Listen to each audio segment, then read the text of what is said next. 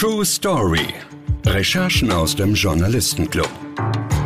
Hier erzählen Reporter von Axel Springer von ihren aufregendsten Geschichten und wie sie entstanden sind.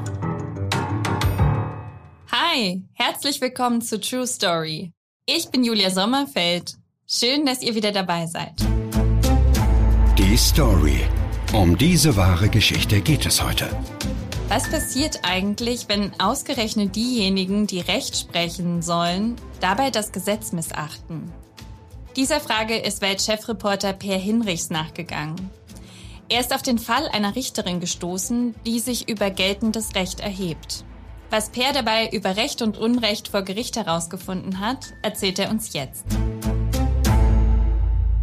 Wir haben heute eine Premiere bei True Story. Per, du bist der erste Gast, der zum zweiten Mal da ist. Herzlich willkommen. Vielen Dank, ich freue mich sehr. Das ist unsere 20. Folge und zu diesem Anlass haben wir beschlossen, dass wir den Journalisten, der uns die meistgehörte Recherche mitgebracht hat, nochmal einladen. Und das bist du, Per, mit deiner Recherche zum Kokainschmuggel im Hamburger Hafen. Für alle, die es noch nicht gehört haben, das ist die Folge Nummer 7 von True Story. Und auch heute hast du uns wieder eine spannende Recherche mitgebracht, bei der es um Richter geht, die es vielleicht selber mit geltendem Recht nicht so ganz genau nehmen. Wie bist du auf diese Recherche gestoßen? Wie das häufig bei uns Reportern so ist, hat mich ein Rechtsanwalt auf diesen Fall aufmerksam gemacht.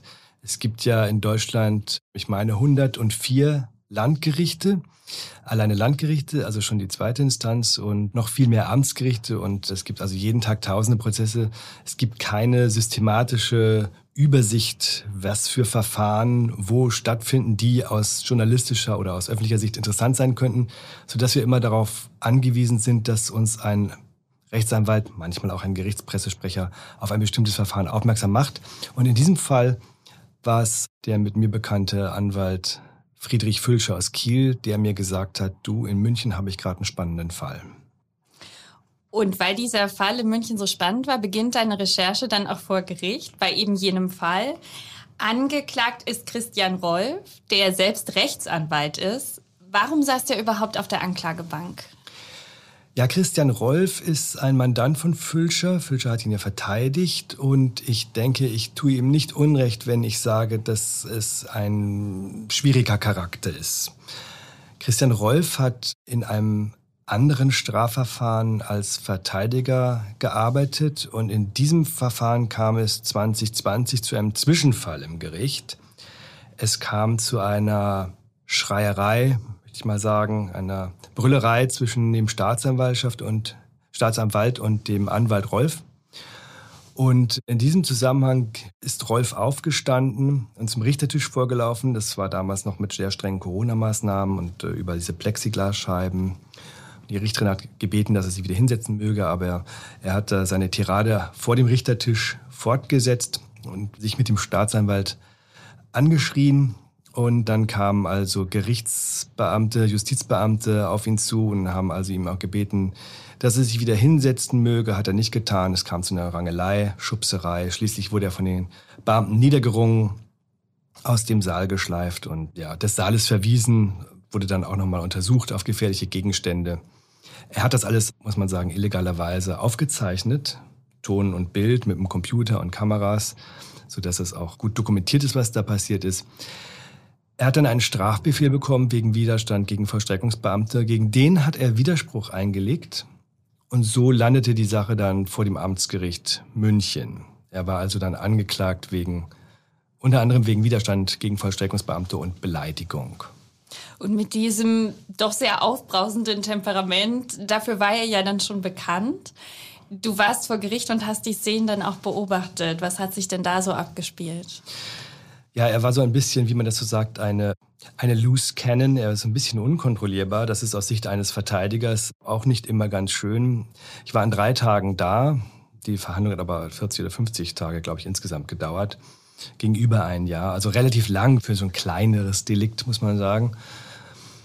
Ja, er ist dann aufgestanden und hat dann minutenlang zu Schimpftiraden ausgeholt und hat das Gericht ständig beleidigt, die Staatsanwaltschaft beleidigt, hat den Prozess mit NS-Verfahren begründet, hat die Richterin als vollkommen fachlich unfähig und ungeeignet bezeichnet, die Staatsanwältin am letzten Tag als Gackerhuhn bezeichnet, also ja, sie einfach beschimpft, aber auch frauenfeindlich erniedrigt. Und es war also äußerst unangenehm, fand ich jedenfalls, da auch nur als Zuschauer zu sitzen. Und wenn du es schon unangenehm fandst, kann man sich vorstellen, wie es der Richterin ging, die die Verhandlung auch noch leiten musste mit jemandem, der sich da so unkontrolliert benimmt. Nun hat aber die Verteidigung auch gegenüber der Richterin schwere Vorwürfe erhoben. Genau, die Richterin hatte natürlich jetzt einen wirklich schweren Stand, das muss man sagen. Sie hat sich das Verfahren ja nicht ausgesucht und sie musste eben persönlich auch sehr viel einstecken. Und ein Richter ist ja nun mal da gehalten, souverän zu sein, gelassen zu sein, unabhängig zu sein, sich nicht aus der Ruhe zu bringen, obwohl diese beleidigenden Attacken natürlich dazu dienten, sie aus der Fasson zu bringen, um das Verfahren auf eine andere Art und Weise zum Platzen zu bringen. Äh, das hat sie, glaube ich, auch hingekriegt, jedenfalls nach außen hin die Souveränität halbwegs zu behalten. Aber sie hat sich da schon die eine oder andere Entscheidung geleistet, möchte ich mal so ganz vorsichtig sagen, die nicht nur kritisierbar ist, sondern die man wahrscheinlich juristisch sehr, sehr schwer nur vertreten kann. Vor allen Dingen hat sie einen Kardinalfehler begangen, Sie hat im November vergangenen Jahres die Termine für das neue Jahr bestimmt. Das ist ihre Aufgabe. Man bespricht sich dann mit den Anwälten, wie man denn die Verhandlungstage liegt in der nächsten Zeit, weil die ja alle auch Verhandlungstermine haben. Also so im Einvernehmen wird es bestimmt. Und sie hat dann festgelegt, dass äh, im Januar und Februar Termine stattfinden, aber hat zwischen Januar und Februar eine Lücke gelassen, eine Unterbrechung von 22 Tagen. Zulässig sind aber nur 21 Tage. Es steht im Gesetz und der Bundesgerichtshof hat es in mehreren Entscheidungen auch äh, festgezurrt. Man darf eine Strafverhandlung nur um 21 Tage höchstens unterbrechen, damit sozusagen der Fluss der Verhandlung gewährleistet ist, damit der Verhandlungsstoff allen Beteiligten gewärtig ist. Also das soll dazu dienen, dass man nicht wochenlang sich nicht trifft und dann erstmal überlegen muss, wo, wo waren wir denn, was, wer hat denn jetzt was gesagt und welchen Eindruck hatten wir denn letztes Mal? Das soll den Fluss der Verhandlung also stützen. Jetzt würde man ja auch sagen, im normalen Geschäftsleben, meine Güte, 21 Tage, 22 Tage. Klingt nach einer totalen Kleinigkeit, ne? Lächerlich, oder? Aber das ist eben Jura. Und ich habe schon gesagt, bei Jura ist die Form nicht alles, aber ganz, ganz viel. Und sie hätte diesen Fehler nicht machen dürfen. Ich behaupte mal, das war jetzt ein Fehler. Ob sie sich verrechnet hat, ob ihr die Vorschrift nicht gewärtig war, also das weiß ich natürlich nicht. Ob sie verzählt hat, irgendwas. Es war ein Fehler. Dieser Fehler hätte zwingend dazu führen müssen, dass das Verfahren ausgesetzt wird. Ausgesetzt ist auch ein juristischer Fachbegriff, das heißt nichts anderes. Das Verfahren muss abgebrochen werden. Es ist in Anführungszeichen ungültig. Und es muss ganz neu von einem anderen Richter am Amtsgericht München oder Richterin begonnen werden. Also eine unsagbare Peinlichkeit wäre das gewesen. Und natürlich wahnsinnig viele Kosten sind aufgelaufen durch die ganze Hin- und Herreiserei der Anwälte und so weiter und so fort. Die Verteidigung hat also diesen Aussetzungsantrag geschrieben und hat gesagt, naja, das waren jetzt 22 Tage, die wir unterbrochen haben. Wir können nicht weiter verhandeln. Das muss abgebrochen werden, also juristisch ausgesetzt werden. Und die Staatsanwaltschaft hat sich dem Antrag angeschlossen. Was ja schon mal bemerkenswert ist, weil die nun an den allerseltensten Fällen auf einer Seite zu finden sind bei irgendwelchen Anträgen. Das stimmt, das spricht dafür, dass es wirklich eine sehr eindeutige also war, Situation ist. Eine eindeutige Sache. Wie gesagt, als Nichtjurist denkt man so, du lieber Himmel, ja. Was ist denn das Problem? Aber es ist eine Vorschrift und es ist wirklich nicht nur ein Gesetz, sondern vom Bundesgerichtshof, vom obersten Gericht auch mehrfach so bestätigt worden. Es gibt keine Alternative zum Abbruch. Was hat die Richterin dann gemacht? Sie hat offenbar nicht abgebrochen, sondern sie hat gesagt, na ja, ich gebe diesem Aussetzungsantrag nicht statt. Ich lehne den ab. Ich muss nicht aussetzen, denn ich musste in dieser unterbrochenen Zeit meinen Sohn einen Tag in der Quarantäne pflegen oder betreuen. Und deswegen sind es doch nur 21 Tage gewesen, die angerechnet werden können. Dieses Argument zählt natürlich nicht, weil sie im November, als sie die Termine festgelegt hat, unmöglich wissen konnte, dass ihr Sohn oder wer auch immer in der Familie Corona hat und sie ihn einen Tag betreuen muss. Sie hat es ja vorher festgelegt. Der Fehler ist ja vorher schon entstanden. Sie konnte sich aber berufen auf eine ergänzende Corona-Verordnung zur Strafprozessordnung. Also die Strafprozessordnung ist erweitert worden um so ein Corona-Ergänzungsgesetz, das genau dafür da ist, dass nämlich, wenn jemand am Coronavirus erkrankt oder jemand in der Quarantäne ist oder Angehörige pflegen muss und ein Verhandlungstag ausfällt, dass dann diese Frist länger sein kann als 21 Tage. Aber sie hat ihn ja betreut in der Zeit zwischen den Verhandlungstagen. Ob sie da Golf spielt, Akten liest, im Krankenhaus ist, im Urlaub fährt, das ist völlig uninteressant. Wenn sozusagen der erste Verhandlungstag nach der Unterbrechung wegfiele, weil sie nun in der Quarantäne ist oder ihren Sohn pflegen muss, betreuen muss, dann ist es klar, da hätte auch niemand was gesagt. Aber so wurde das von der Verteidigung als Trick angesehen, um den Abbruch, den peinlichen Abbruch des Verfahrens zu verhindern. Und da haben sie gesagt, jetzt reicht's. Das ist Rechtsbeugung. Denn wenn sie so einen Beschluss macht, dann will sie ihren peinlichen Fehler ungeschehen machen und entfernt sich von Recht und Gesetz. Kannst du einmal für mich und alle anderen Nicht-Juristen erklären, was Rechtsbeugung eigentlich ist? Ja, das ist ein, ein sehr schweres Delikt, das ist ein Verbrechen. Rechtsbeugung bedeutet, dass ein Richter, ein Staatsanwalt oder ein anderer Amtsträger das Recht bricht.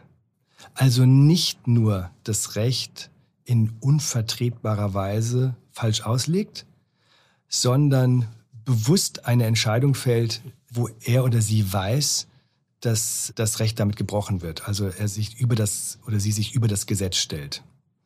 Und der Bundesgerichtshof hat die Hürden dafür sehr hoch angelegt. Der Bundesgerichtshof sagt, jemand muss sich in ernsthafter und schwerwiegender Weise bewusst vom Gesetz entfernt haben, damit man sagen kann oder nachweisen kann, dass hier ein, ein Bruch des Rechts vorliegt.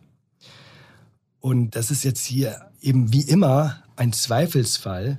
Ist das hier ein Fall, wo die Frau sich bewusst und in schwerwiegender Weise von Recht und Gesetz entfernt hat? Der Verteidiger sagt natürlich ja, er hat sie angezeigt.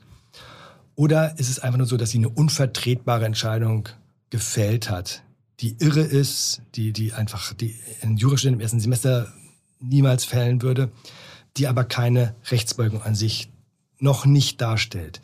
Das ist eine ganz, ganz schwierige Frage.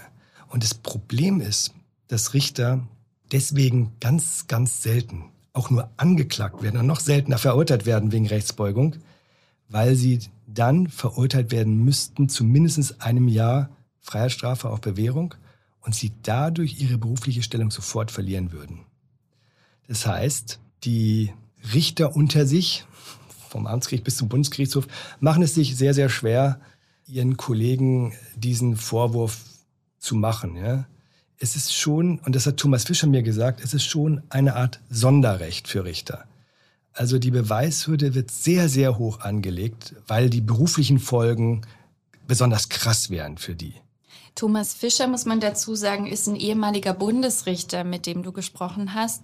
Auch über diesen Fall der Richterin, den du uns mitgebracht hast, weil du natürlich nicht nur mit der Verteidigung sprechen kannst, die natürlich eine doch recht einseitige Sicht auf den Fall hat, würde ich denken.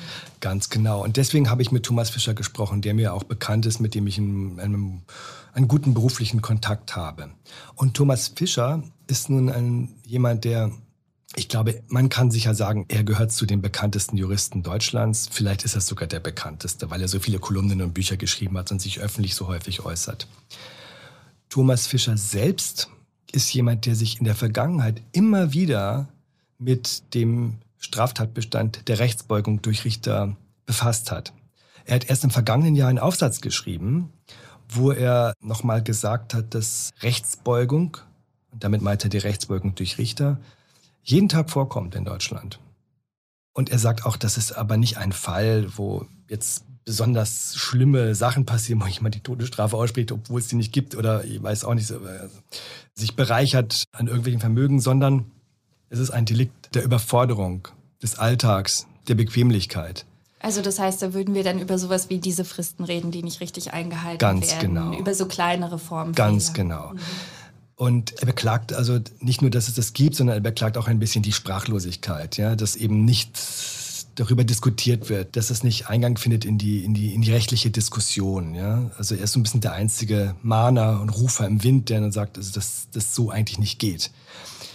Das Argument der Leute, die sagen, alles nicht so schlimm, ist ja immer, hey, wir sind im Amtsgericht, wir haben ja nur mehrere Instanzen noch danach, die ja alles korrigieren können, wenn jemand also da verrückt geworden ist und irgendeinen Quatsch macht. Ja? Wir haben noch das Landgericht, wir haben dann noch das Oberlandesgericht und dann noch das Bundesgerichtshof. Und wer dann noch will und mag, der kann ja auch noch zum Bundesverfassungsgericht gehen, wenn ihm denn nun einfiele, dass da ein Grundrecht verletzt worden wäre.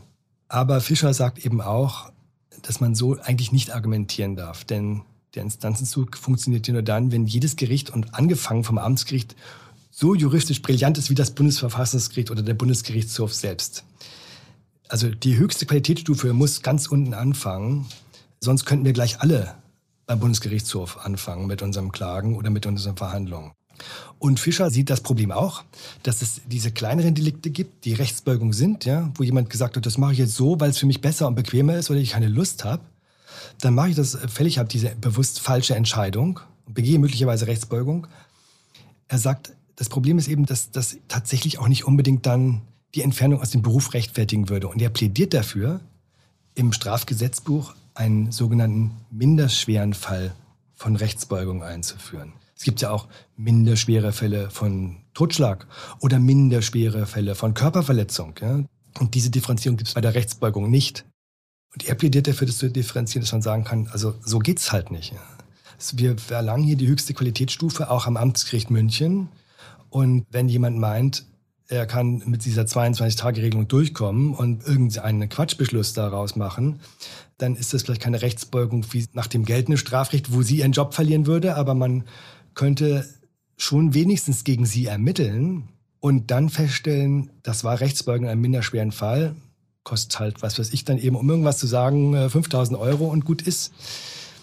Weil es ja im Moment gar keine Möglichkeit gibt, einem Richter zu zeigen, da ist was nicht so gelaufen, wie es laufen sollte, ohne ihn gleich aus dem Amt zu entfernen. Ganz Weil du genau. hast ja schon gesagt, diese Rechtsbeugung gilt als Verbrechen und der Richter kann danach auch nicht mehr als Richter arbeiten. Das kommt einem ja dann total übertrieben vor, wenn es wirklich nur ein kleiner Fehler war. Aber in der Tat wäre es ja dann einleuchtend, irgendwas einzuführen, womit man solche in Anführungszeichen kleineren Sachen auch ahnden kann. Und Fischer sagt auch, dass wenn es diesen Straftatbestand gäbe, wäre das für die Richter natürlich unangenehm, das ist schon klar. Aber er sagt, die würden sich dann schon, so gut ausgebildet und gute Examiner wie sie haben, schon um eine besonders gute Qualität ihrer Richterarbeit und ihrer Urteile bemühen. Also er meint, es wäre dann schon auch ein kleiner Booster für die Qualität der Urteile und es würde den Richtern und Richterinnen am Amtsgericht so ein bisschen diesen gottähnlichen Nimbus nehmen, dass sie nämlich da machen können, was sie wollen. Ja? Sie, ist, sie sitzen allein da, sie sind Einzelrichter, sie können das Recht anwenden, wie sie wollen. Wegen Rechtsbeugung kommen sie sowieso nicht dran. Ja? Das, also, es gab fünf Anzeigen im Fall der Richterin von München. Strafanzeigen von Anwälten. Eine dieser Strafanzeigen kam ja von dem Verteidiger in diesem Fall. Und er hat dir gesagt, dass es auch für ihn eine ungewöhnliche Situation war. So etwas kommt sehr, sehr selten vor. Ich für meinen Teil habe zum ersten Mal überhaupt eine Strafanzeige gegen eine Richterin wegen eines solchen Vorwurfs erstattet. Das ist mir tatsächlich auch nicht wirklich leicht gefallen. Also zum einen hatte ich ein gewisses Mitleid mit der Vorsitzenden, zum anderen auch, zumindest auf menschlicher Ebene, eine gewisse Sympathie. Ich habe das allerdings vorher auch mit vielen Kollegen, Staatsanwälten und auch mit anderen Richtern diskutiert. Und selbst aus den Reihen der Richterschaft war Grundtenor, so geht das nicht. Ja? Und letztendlich, nach all den Vorgesprächen, war dann eine Strafanzeige zumindest, um ein Zeichen zu setzen, für uns die richtige Entscheidung. Und neben dieser Strafanzeige gab es noch weitere? Ich weiß, dass es noch zwei andere gab aus dem Anwaltsteam. Der Angeklagte wurde von drei Anwälten vertreten. Und es gab aber noch zwei weitere nach meiner Kenntnis. Also die Staatsanwaltschaft bestätigte mir fünf Strafanzeigen. Und die Staatsanwaltschaft hat mir auf meine Anfrage hin mitgeteilt, dass die Anzeige von Herrn Fülscher am 13.06. eingegangen ist. Und am 17.06. wurde entschieden, dass keine Ermittlungen aufgenommen werden, weil kein Anfangsverdacht wegen Rechtsbeugung vorliegen würde. Also das ist jetzt eine relativ kurze Zeitspanne, möchte ich mal sagen. Also wirklich sehr kurz. Also wenn es immer so schnell gehen würde, das wäre ja was. es gab noch so mehrere Kleinigkeiten. Es gab noch eine Beschwerde des Anwalts gegen die Ablehnung des Aussetzungsbeschlusses, die die Richterin hätte weiterleiten müssen, was sie nicht getan hat. Und ja, noch zwei, drei andere Verstöße gegen die Strafprozessordnung. Also es waren, das waren so viele kleine Sachen, die sich da zusammen addierten wo man gemerkt hat, die wollte jetzt einfach zum Urteil kommen. Ja, die hatte selber, ich will nicht sagen, keine Lust mehr, ist ja auch ein bisschen viel, aber es war erkennbar der Drang da, da den Deckel drauf zu machen, sage ich mal. Werden Richter eigentlich daran gemessen? Wird es irgendwo aufgezeichnet, wie lang so ein durchschnittliches Verfahren dauert, wie oft es zu Abbrüchen kommt? Oder ist es eigentlich egal, wie schnell die verhandeln? Das ist eine gute Frage. Also die, die werden natürlich bewertet. Es geht ja schon darum, wer noch Karriere machen will. Also es gibt ja dann noch äh, attraktive Posten, es gibt auch das Landgericht, da kann man dann, wenn man jetzt im Strafrecht bleibt, kann man ja dann in so eine Strafkammer gehen oder eine Schwurgerichtskammer, die die großen Verbrechen verhandelt und dann kann man auch Vorsitzender oder Vorsitzender werden. Man kann zum Oberlandesgericht gehen, wo man viele Revisionsfälle macht, also über die Instanzen vorher überprüft, Urteile. Oder nach ganz oben, Bundesgerichtshof, Bundesverfassungsgericht, Generalbundesanwaltschaft. Und dafür braucht man halt gute Bewertungen. Und dafür muss man sich auch erproben lassen oder an andere Gerichte gehen. Das Von wem wird man da bewertet? Das Gericht bewertet, ja. also die sich dann, also da muss ich sagen, es ist ein bisschen Lücke bei mir, aber ich meine, dass, äh, so, dass es so ist, dass da in die Verfahren rein, sich reingesetzt wird und auch geguckt wird, wie die Aufhebungsquote ist von erstinstanzlichen Urteilen, die die gefällt haben. Da gibt es so eine Mischung. Aber ja, das ist in Wahrheit, glaube ich, sind die Bewertungen nur interessant für die Leute, die auch noch wirklich jetzt Karriere machen wollen.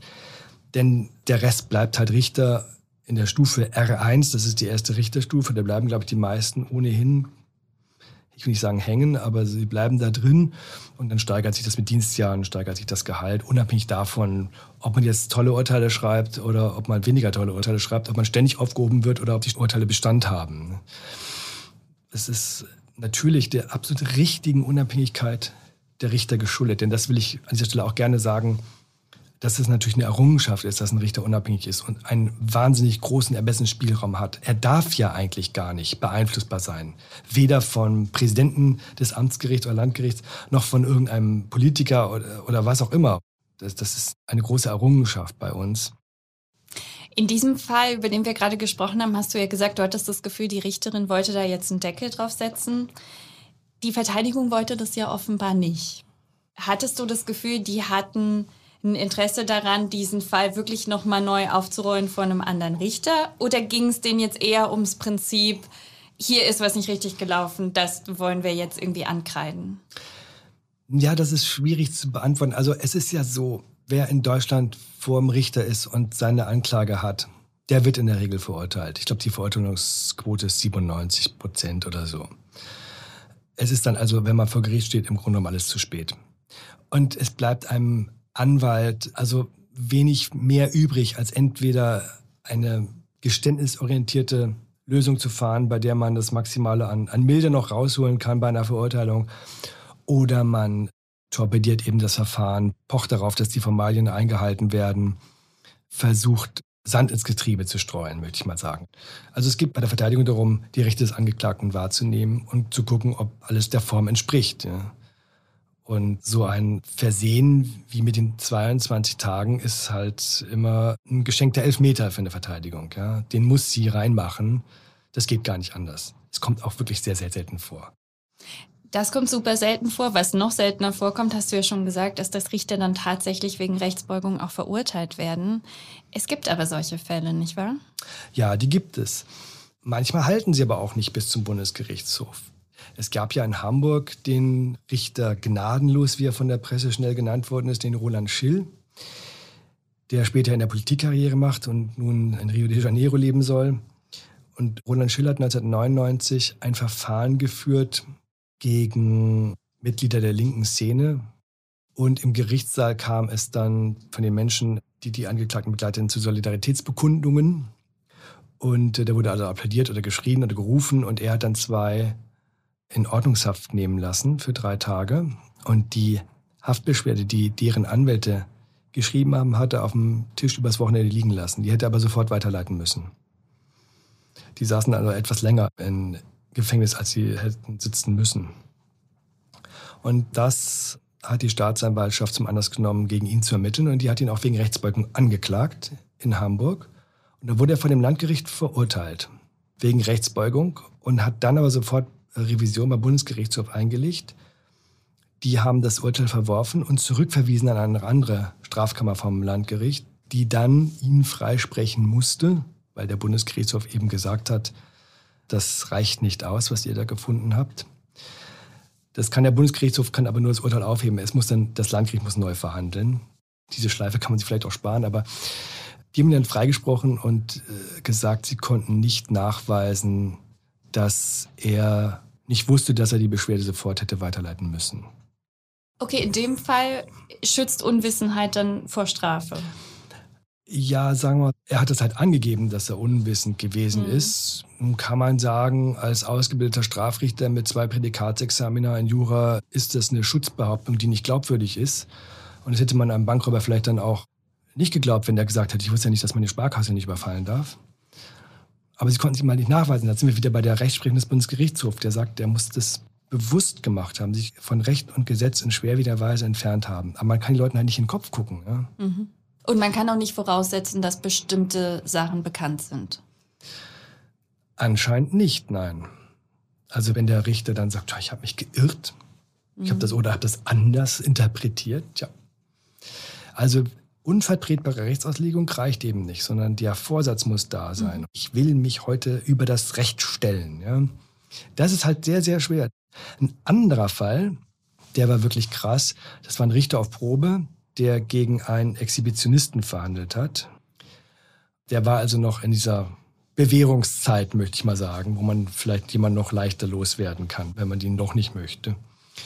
Und dieser Richter auf Probe das war in, in Hessen, meine ich, hatte also diesen Exhibitionisten vor sich und der hat nicht gestanden, der hat sich, glaube ich, auf dem Spielplatz ausgezogen. Und hat der Richter zu ihm gesagt, jetzt gehen wir mal nach unten in den Keller. Da sind die beiden ohne Staatsanwalt oder sonst jemandem, Verteidiger, nach unten in den Keller gegangen, des Justizgebäudes, wo Gefängniszellen waren. Und da hat er den da so 20 Sekunden in so eine Zelle gesteckt. Gehen Sie da mal rein. Die Tür wurde offen gelassen und hat zu ihm gesagt, das ist Ihre Zukunft wollen wir vielleicht nicht doch mal miteinander sprechen? Daraufhin war der so eingeschüchtert, dass der nach oben gekommen ist im Gerichtssaal mit dem Richter und hat dann alles gestanden, was man ihm vorgeworfen hat. Und das wurde dann aber doch moniert. Gegen den Richter wurde ermittelt und gegen den Richter wurde auch eine Anklage erhoben und der Richter wurde auch verurteilt, weil das war eine Aussageerpressung. Also alles geht dann eben nicht.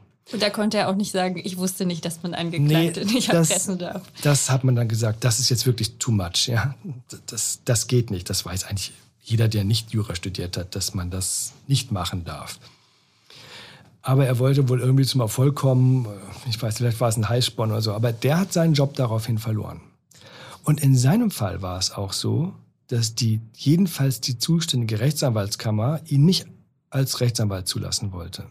Das heißt, für den war im originären Jurakreis dann Schluss. Natürlich kann man noch irgendwo als Syndikus in der Firma auch arbeiten. Es gibt für Juristen ja viele Beschäftigungsmöglichkeiten oder in der Personalabteilung oder Versicherung.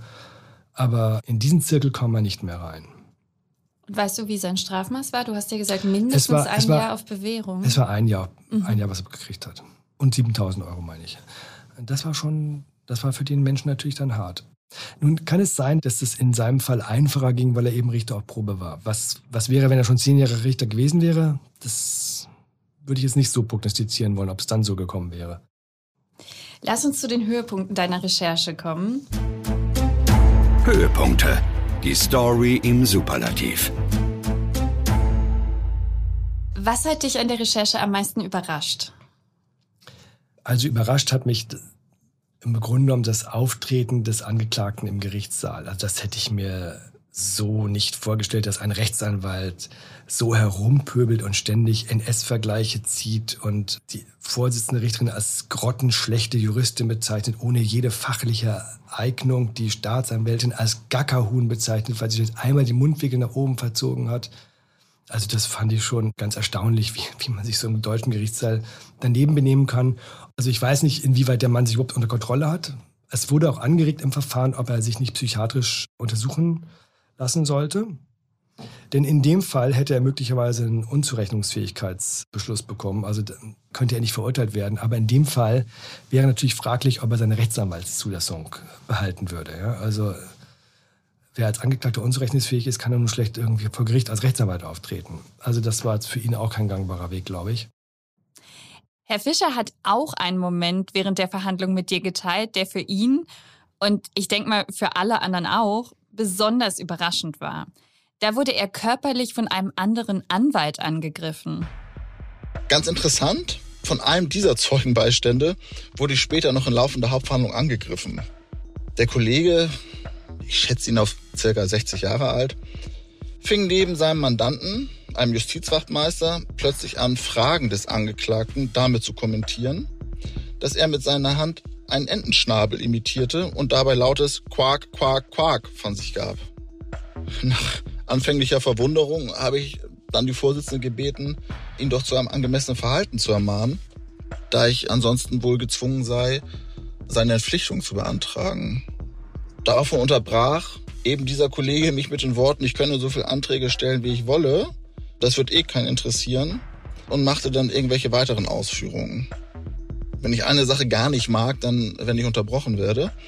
Und ich stand daraufhin von meinem Pult auf und wies den Kollegen diesbezüglich zugegebenermaßen ziemlich lautstark zurecht. Was dann passierte, war allerdings tatsächlich ziemlich kurios. Dieser stand dann auch auf, wollte auf mich zulaufen, stolperte zunächst über den Stuhl seines Mandanten, lag dann kurz auf dem Hintern, strampelte ein bisschen wie ein Marienkäfer, stand wieder auf, lief zu mir vors Pult, stand vor diesem. Wir standen uns quasi auf einem halben Meter gegenüber, uns trennte nur der Tisch.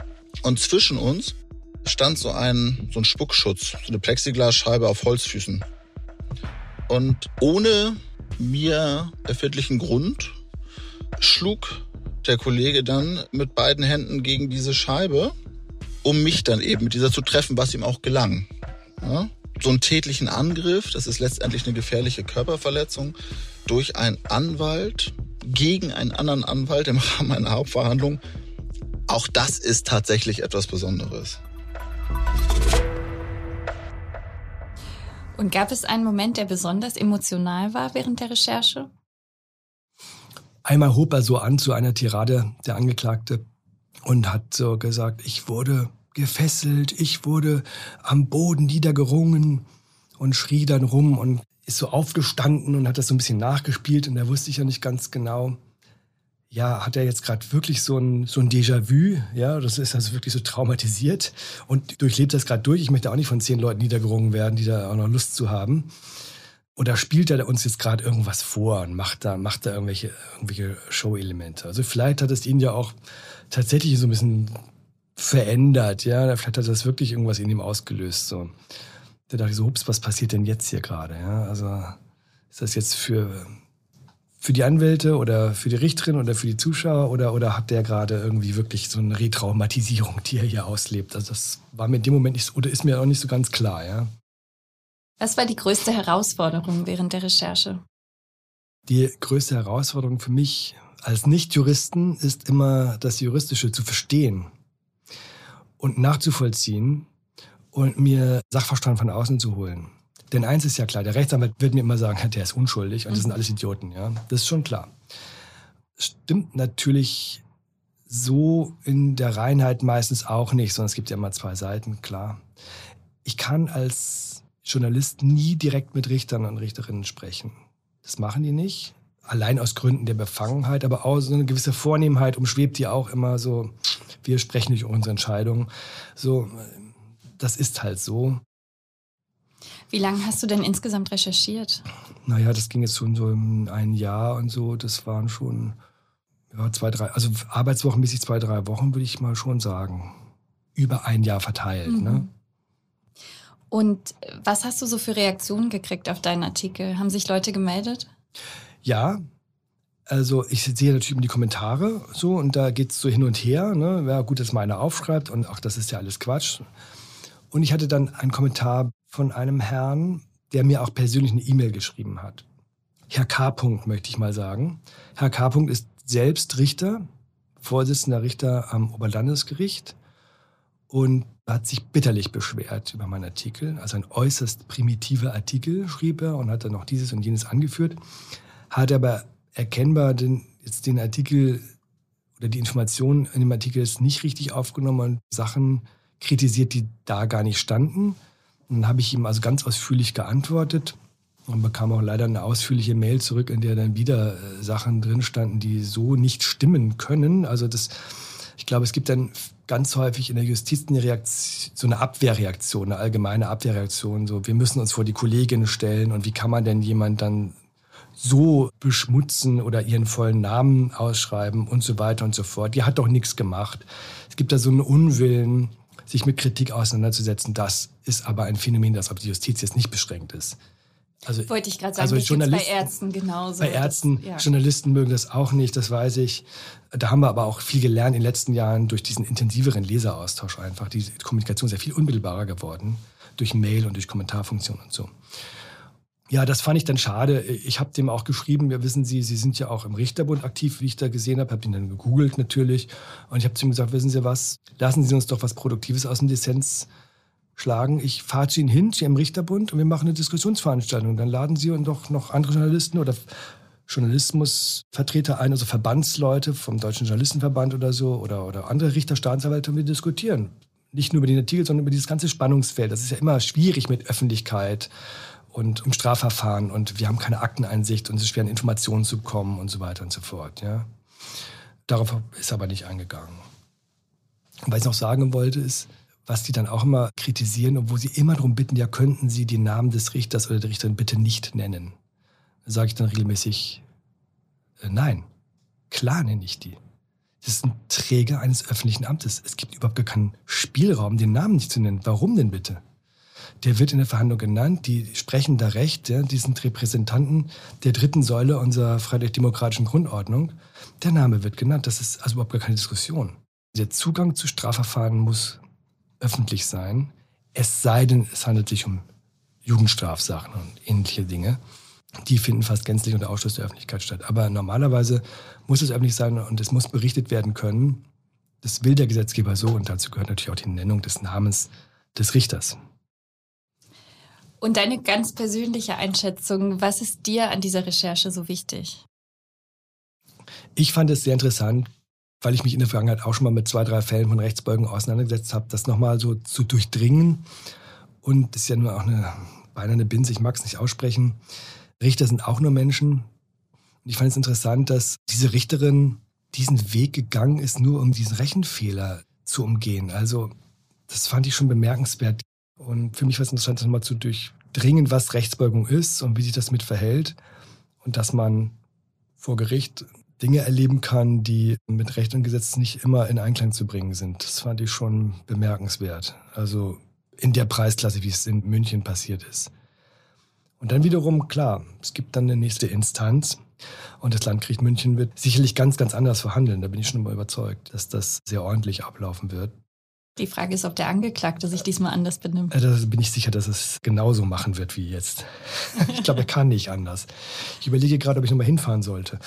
Das überlege ich mir dann aber. Headline-Macher. Welche Story bringst du ganz groß raus? Ich habe eine allerletzte Frage an dich. Stell dir vor, wir räumen die Startseite von Welt.de frei. Und du kannst da komplett machen, was du willst. Was machst du? Also ich würde ja fast diese Koks-Geschichte nochmal aufschreiben, weil, weil die noch so viel größer und toller ist und ich jetzt noch so viel mehr erfahren habe. Das ist wirklich eine tolle Geschichte. Ansonsten habe ich noch ein paar andere Geschichten, ich weiß nicht, ob ich über die jetzt sprechen soll oder nicht, die sehr interessant sind. Oder du kommst einfach mal wieder zu uns in den Podcast. Ja. das mache ich sehr gerne. Vielen Dank, dass du schon zum zweiten Mal da warst, Per. Es hat mir total viel Spaß gemacht. Mir auch, vielen Dank. Und euch True Story-Hörern vielen Dank fürs Zuhören und bis zum nächsten Mal. True Story. Folgt uns auf Instagram unter True Story-Podcast, wenn ihr keine Folge mehr verpassen oder noch mehr Stories von unseren Reportern wollt. bewertet uns bei Spotify oder kommentiert bei Apple Podcasts. Wir sind auf eure Meinung gespannt. Schreibt uns gerne eine E-Mail an truestory at axelspringer.com.